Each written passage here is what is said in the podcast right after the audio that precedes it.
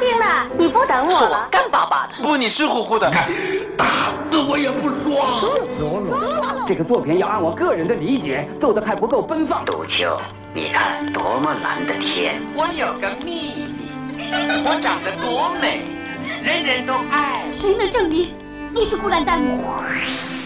光影旋转的流金岁月，耳边重温的声声记忆，即使物换星移，年华不再，他们依然满怀温馨，沉淀着时代经典。光影时光机，穿越历史，让我们向经典致敬。回顾经典电影，向经典致敬。欢迎收听《光影时光机》。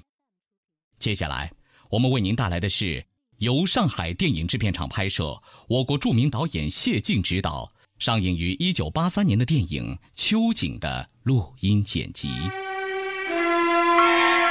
女革命家、女诗人秋瑾，是我国民主革命的先驱者，是我国近代史上第一个为民族自由献身的女性。她早期接受新思想，深深感到帝国主义不断侵略中国，民族危机严重。在这同时，他又受到封建家庭压迫，便决心向西方寻求真理。在东渡日本留学期间，他组织共爱会举行起义，起义失败后被捕就义。影片《秋瑾》书写了剑湖女侠光辉的一生。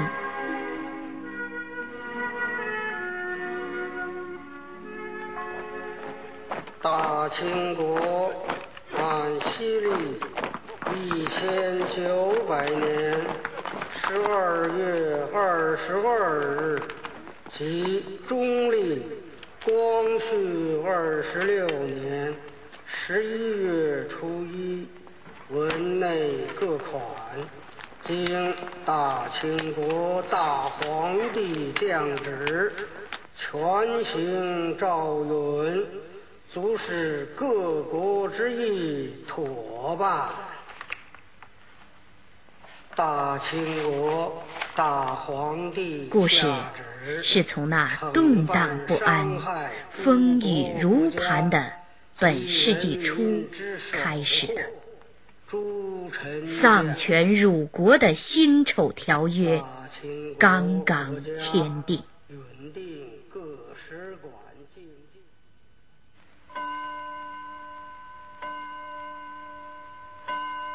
一只素手纤纤，款款摆动，摘下一副耳环，一只玉簪，一串珠子，一对宝石戒指，放在乌黑的红木梳妆台上。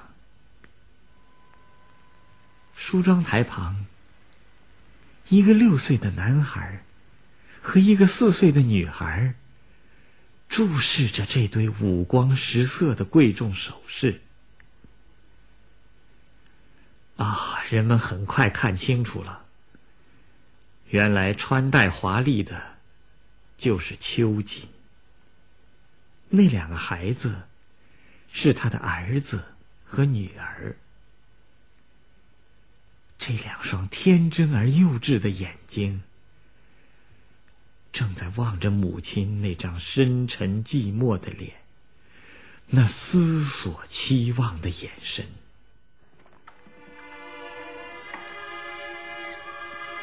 此时此刻，一切都很平静，一切又都不平静。秋瑾的心已经越过身旁的孩子。和富丽堂皇的卧室，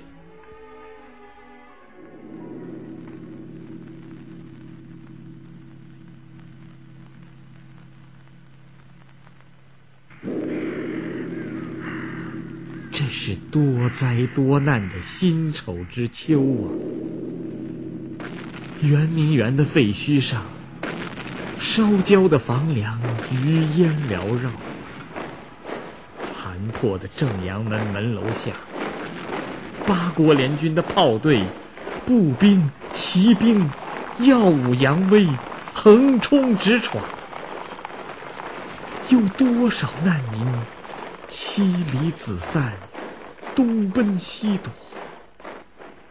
北京城正笼罩在阴郁、沉闷、屈辱而麻木的气氛中。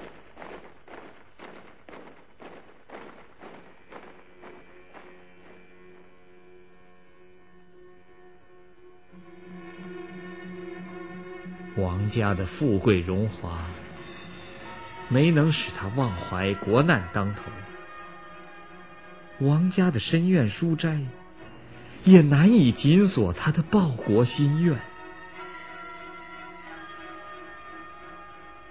昨夜风风雨雨秋，秋霜秋露尽寒愁。这诗句。是秋瑾洗净铅华的素手写下的，她不是一般女子的伤春悲秋，而是中华民族一位巾帼英雄的历历肝胆。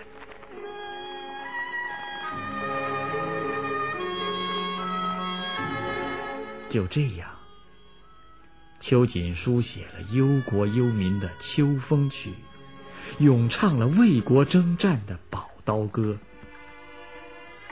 谁知这把锋利的宝刀，使得他那暴发户出身就做了京官的丈夫王子芳胆战心惊。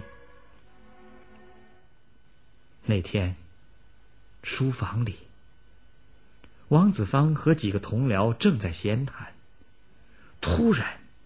一首短短的诗，犹如一颗炸弹，爆炸在这伙人中间。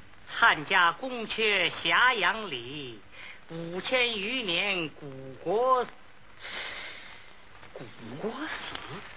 这一睡沉沉数百年，大家不识做做奴耻。子房兄，啊。这必是嫂夫人的大作吧？啊不不不不，这是一首反诗，不像是妇道的手笔啊。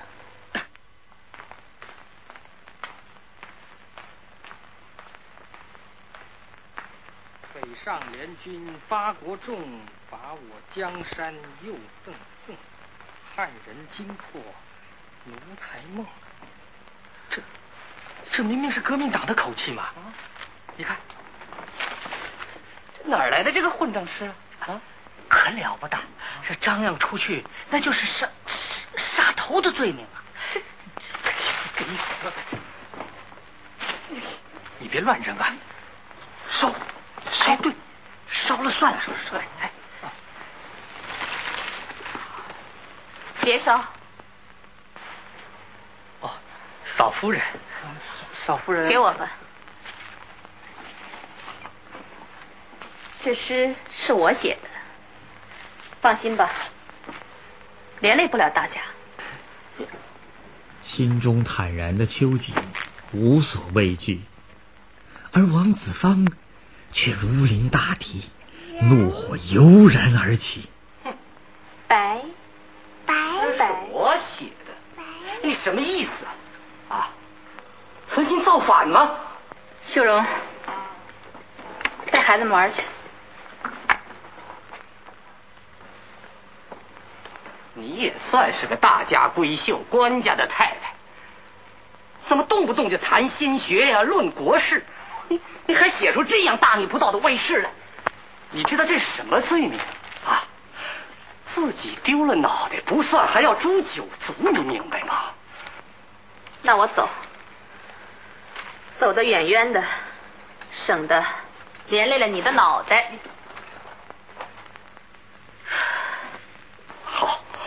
你可以走，你不是一直嚷着要去东阳上学堂？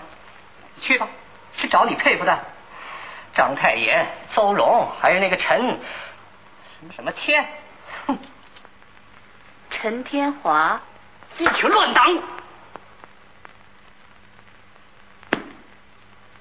好，你去跟他们讲你的，讲你的男女平等去。你走你的吧。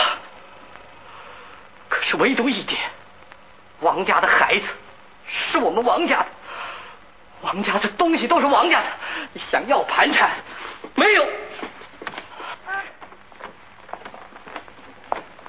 你不要妄想跟我闹家庭革命，你不想一想，王家是伐越之家，容得了你这样的媳妇吗？王家已容不得秋瑾，秋瑾也无所依恋。走，走出这令人窒息的门户，到向往已久的远方去。沈清妹，王太太，来来来，你看怎么样？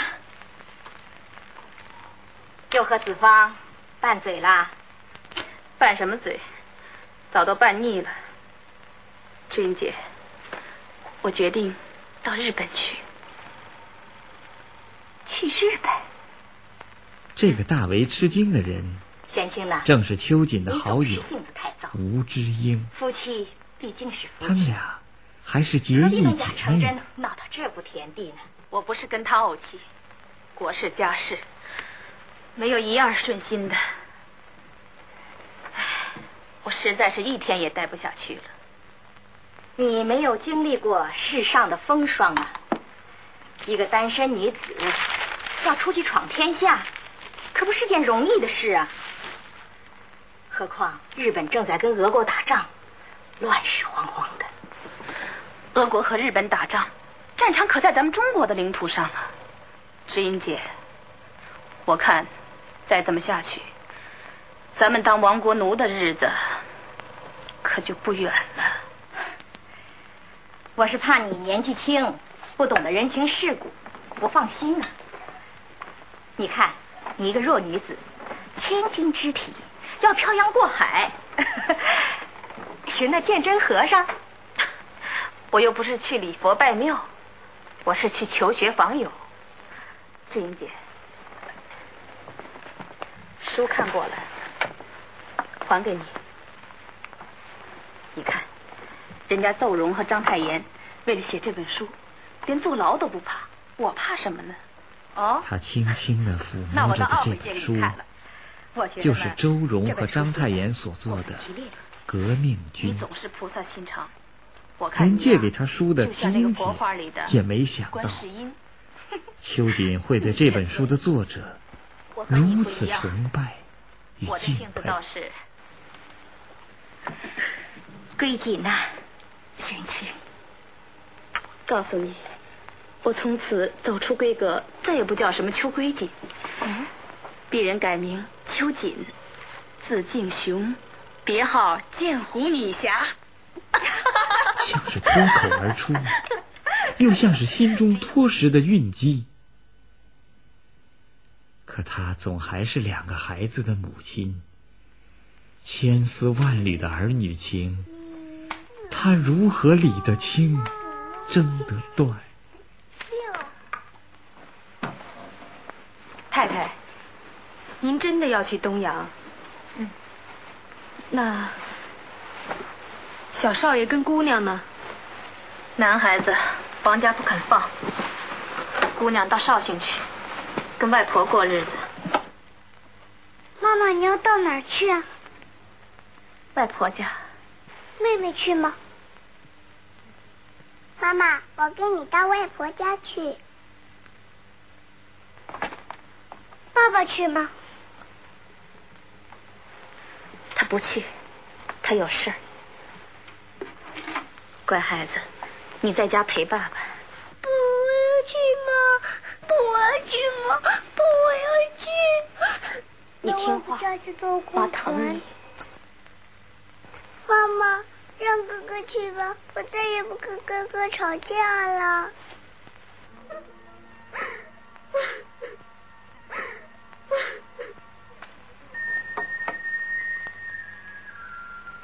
无情未必真豪杰，莲子如何不丈夫？何况一位温柔慈爱的母亲呢？不几天。秋瑾变卖了首饰衣物，筹集了盘缠，登上了日本长崎丸海。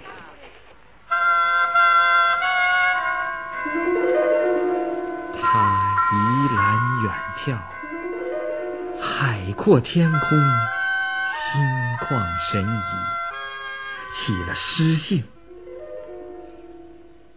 漫云女子不英雄，万里乘风独向东。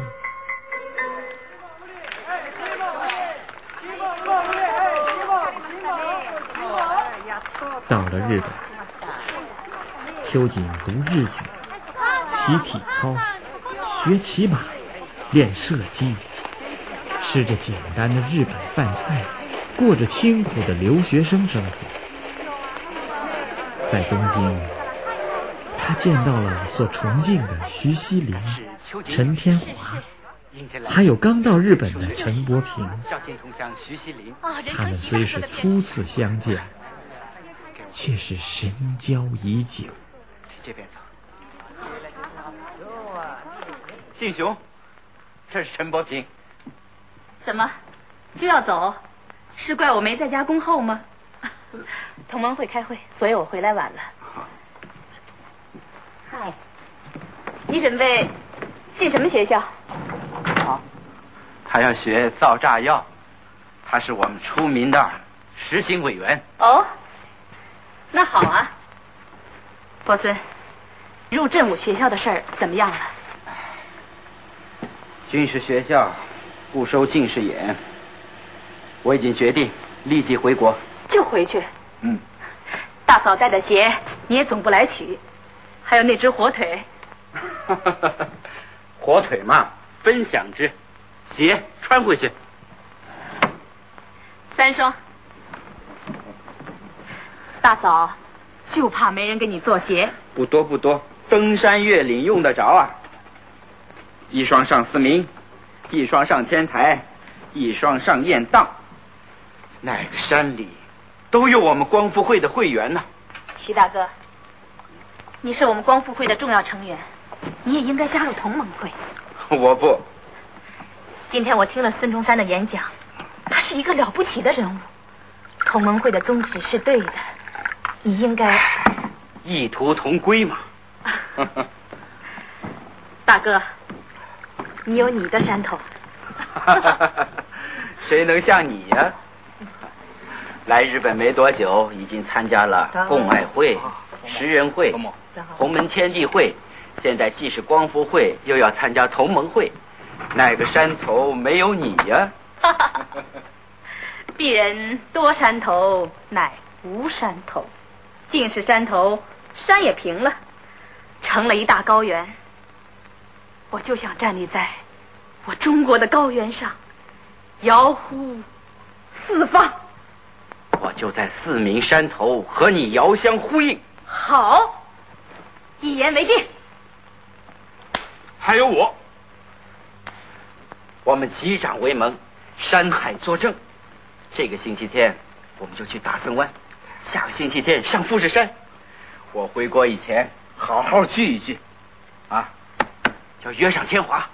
哦，陈天华，仰慕已久。无缘得见。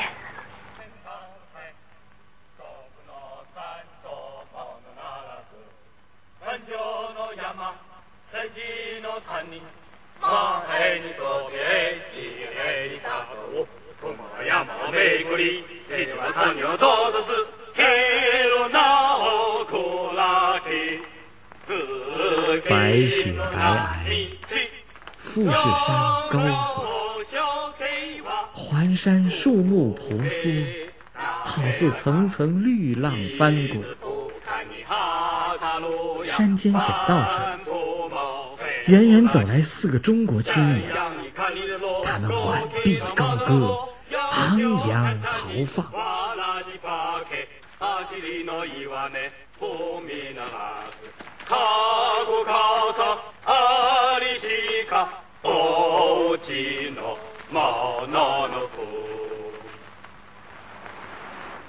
来，为徐兄进行。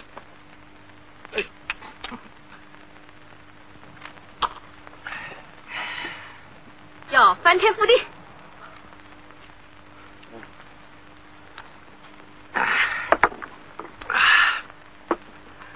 徐兄此次回国也要翻天覆地。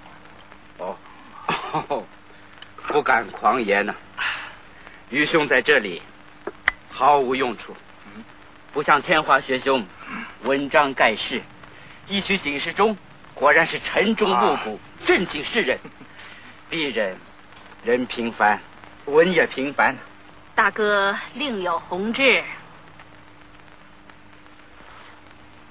天华兄，又熬夜了。那篇文章还没脱稿吗？快写完了。我渐渐感到，文章难以唤醒苍生。兄智慧过高，忧虑则重。来，喝酒，喝酒。お待ちどうさまでした。ハムができました。啊，火腿来了。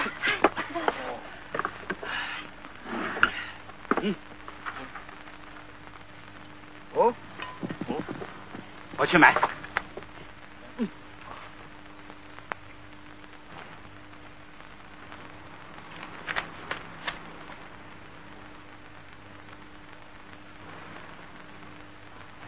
我就想造个大炸弹，把那些昏聩之臣一个个炸他个粉身碎骨。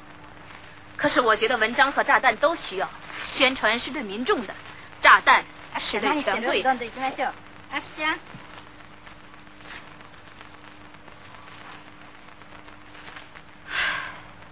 可是，无论徐大哥、天华学兄或平老弟，我以为驻军对妇女的痛苦了解不够，这一点 我深感激。是啊，包括这明治维新后的日本妇女，仍然是奴隶。哦，大哥回来了。酒来了。哦。哦。来。哦。哦。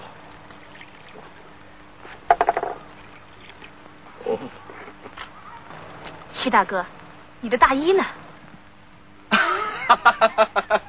舍不得大衣，换不来酒啊！来来来，给大哥，我年轻刚动。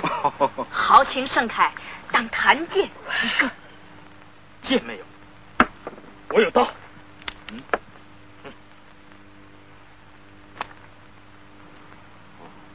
好刀啊！天华兄是不惜千金买宝刀。徐大哥，你貂裘换酒也堪好，好诗啊！要纸笔写下来。大哥，临别前，余弟再赠兄一句：天华学兄如不嫌失拙，请收据。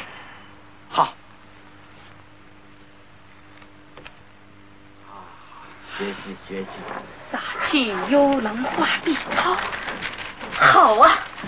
我心中早想写一篇弹词，不用皮的走，用剑，用刀。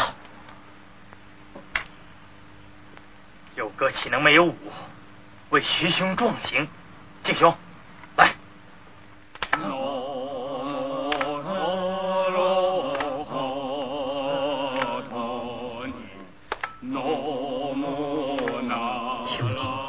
边歌边舞，神情肃穆，仿佛正在率领着劳苦大众驰骋沙场，砸烂封建牢笼。嗨，嗨，嗨！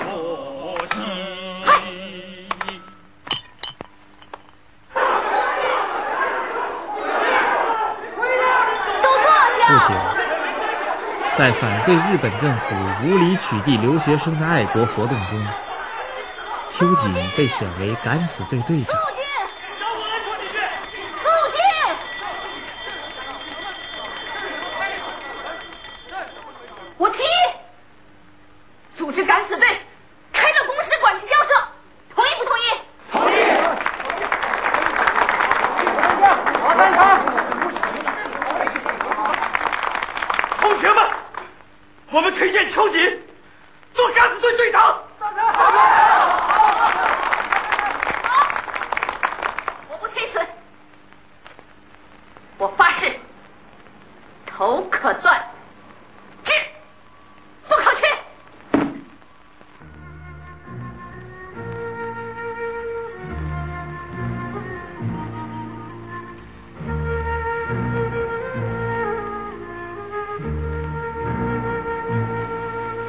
唤起民众的觉醒，同盟会的重要领导人之一、宣传革命思想的名著《警示钟》的作者陈天华，毅然投入茫茫大海之中。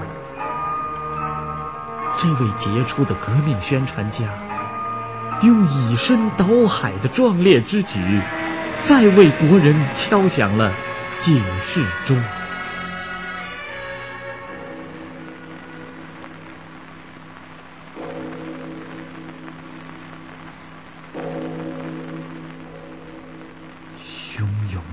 水拍击着海滩，沿着沙滩默默走来的秋季，心就像那海水汹涌澎湃。你的万言一述，多少人为之痛哭失声，多少人为之义愤填膺。大家团结一致，奋死力争，使得日本政府搁置了限制留学生一案。我们是胜利了，但是秋瑾感到自己在此难有作为，祖国在召唤我。天皇，你不能跟我一起走了，你就自己漂洋过海，魂归故土。这三首诗集，就算是我对你的祭奠吧。慢慢的，将自己的一张张诗签抛下海去，他在用自己的心声祭奠离去的战友。这里是光影时光机，请您稍后继续收听。